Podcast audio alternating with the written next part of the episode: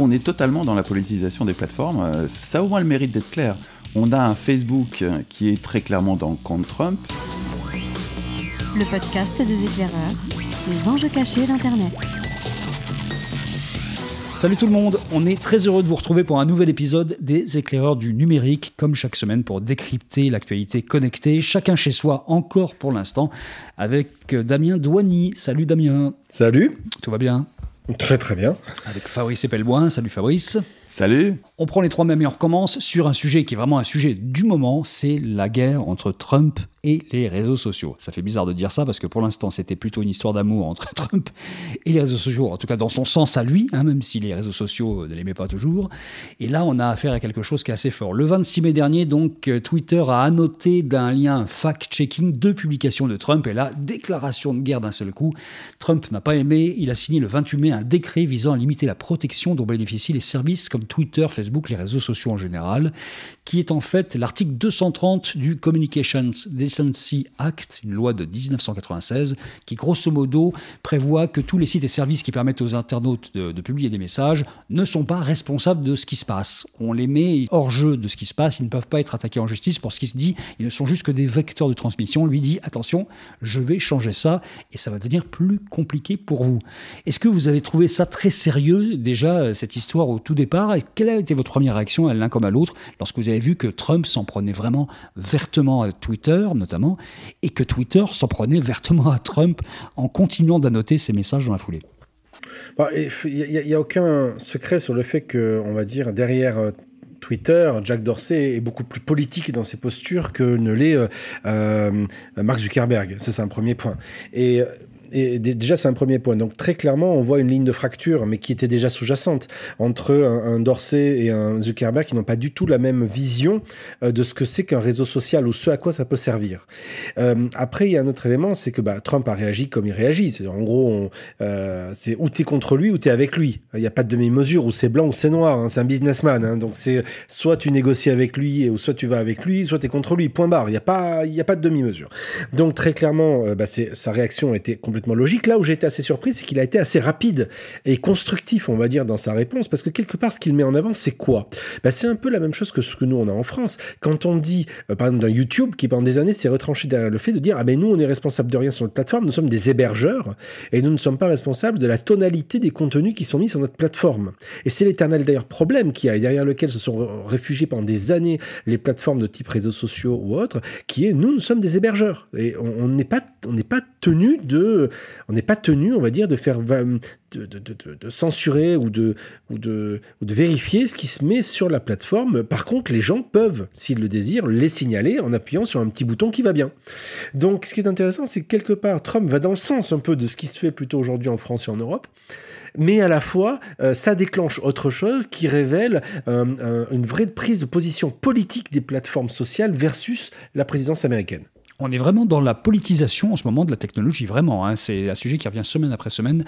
Fabrice ah, on est totalement dans la politisation des plateformes. C'est, ça a au moins le mérite d'être clair. On a un Facebook qui est très clairement dans le camp Trump. Bon, on aurait pu s'en apercevoir au moment de Cambridge Analytica, mais à l'époque, ils avaient parlé d'un audio piratage de leurs données, et malgré l'investigation du Guardian, personne n'avait vraiment osé creuser. Il faut, faut, dire quand même que Facebook est, très généreux avec les médias en France. Mais euh, aujourd'hui, c'est clair, Facebook est du côté de Trump. Oh, il est du côté du pognon, il n'est pas du côté de Trump. C'est que lui, ce qu'il veut, c'est que ses algorithmes amènent de la pub. Alors ça, je ne crois pas. Euh, oui, mais non, euh, c'est plus subtil que ça. Facebook, il est aussi dans un, réseau, un, réseau non seulement d'investisseurs, mais aussi de mentors. Dans ces grands mentors, euh, il y a Peter Thiel. Peter Thiel, c'est non seulement son mentor, mais c'est aussi son premier investisseur. Donc c'est pas rien dans ce qu'est Zuckerberg, Zuckerberg et dans ce qu'est Facebook. Et euh, Peter Thiel, ça vous aura pas échappé, c'est l'éminence grise en matière de technologie de Donald Trump. Donc euh, Facebook n'est pas lié que par un impératif de pognon qui lui fait polariser cette opinion. C'est sûr que ça l'arrange d'un point de vue financier, mais il y a aussi une logique de réseaux et de réseaux qui sont très clairement politiques et technologiques.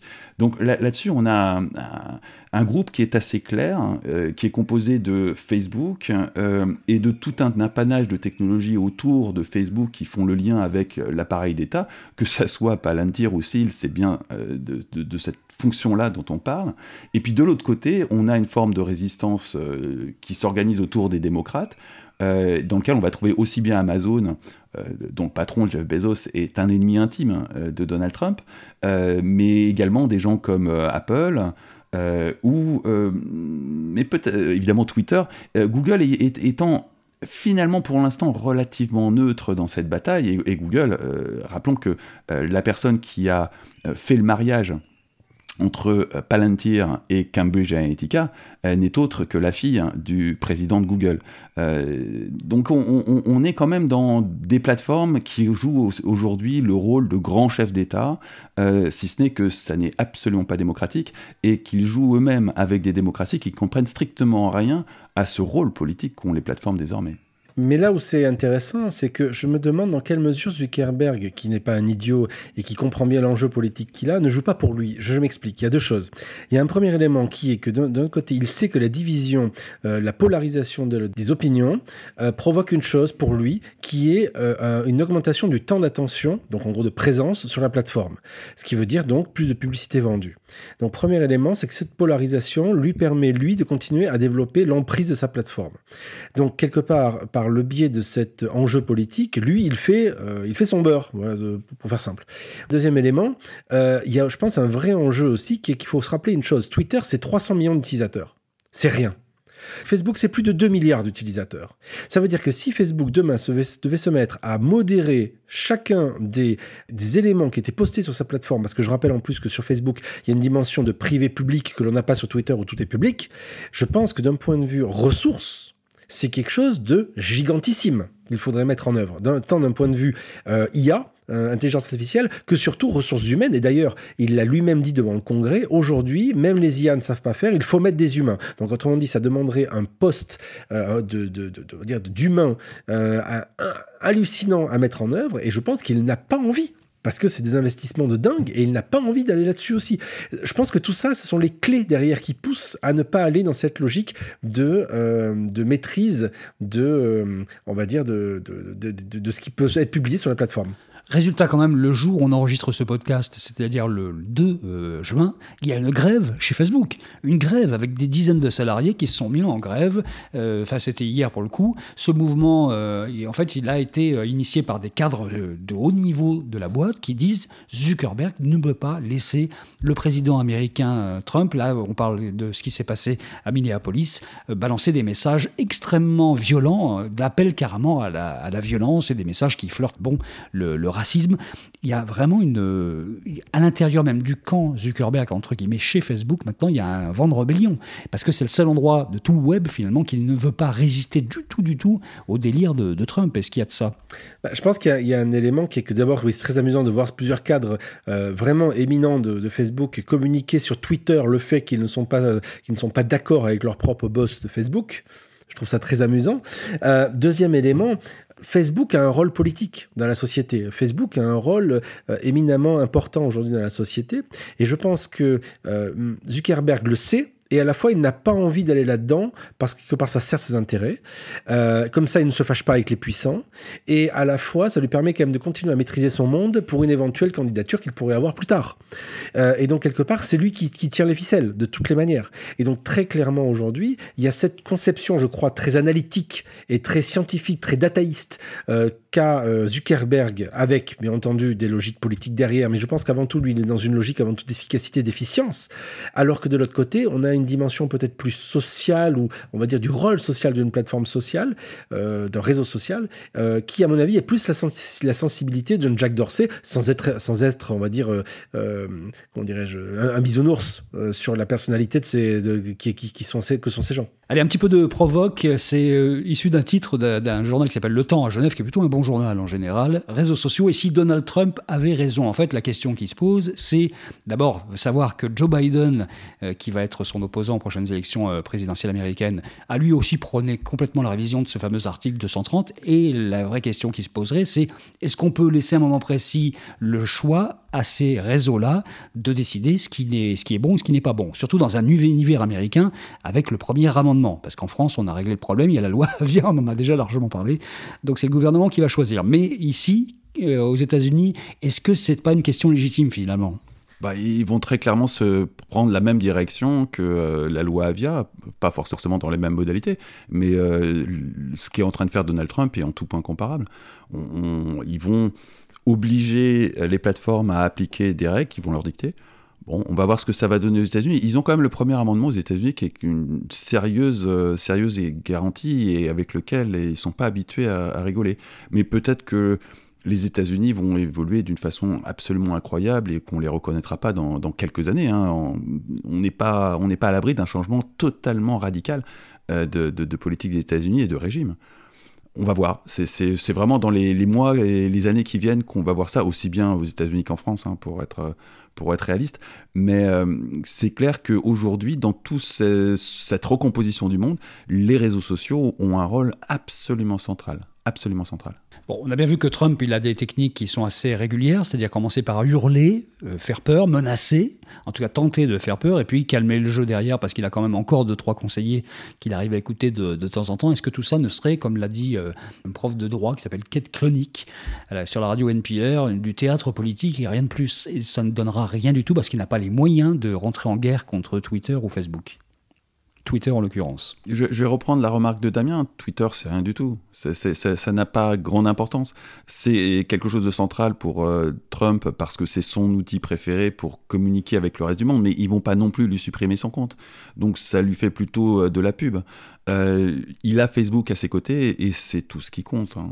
Twitter ne va pas transformer le monde. Twitter n'a pas transformé le monde. il a eu des euh, des rôles très importants dans tout un tas d'événements, mais ça n'est pas un, réseau social qui a une capacité de transformation de la société. Facebook, c'est vraiment ça. Et euh, dans la mesure où Trump a Facebook à ses côtés et tout proche de lui, euh, je pense qu'il a fait les bons choix d'un point de vue technologique, alors que franchement, on peut se poser la question pour ce qui est des Français. Euh, quand on regarde le, positionnement politique des acteurs technologiques avec lesquels ils ont passé des deals, on est vraiment en droit de se poser la question, ils comprennent vraiment ce qu'ils font. Donc ça veut dire qu'on pourrait avoir une guerre, une vraie guerre entre Twitter et l'État américain, Trump en particulier, qui pourrait amener à des vrais problèmes pour, euh, pour Twitter dans la gestion de, cette, euh, de ce contrôle de liberté d'expression. Damien? Oui, très clairement. Oui, je pense qu'il peut y avoir des guerres de tranchées très fortes, comme on l'a vu d'ailleurs euh, avec Apple. Euh, Apple, qui est une autre société qui n'est pas pour Trump et qui, euh, qui pareil, c'est un peu rigidifié vis-à-vis de Trump ou du FBI, ce genre de choses-là. en fait, je pense que ces sociétés-là ont pour volonté, outre faire du fric, bien sûr, mais pas de souci avec ça. Je veux dire, c'est elles essayent d'apporter une sorte de dimension, un peu de raison d'être derrière, et, et, liée à, des, engagements que prennent leurs, leurs leur PDG. Il y a, je, pense que c'est pas du tout le style de Mark Zuckerberg. Euh, c'est plus le, type de d'un Tim Cook ou d'un d'un euh, Jack Dorsey.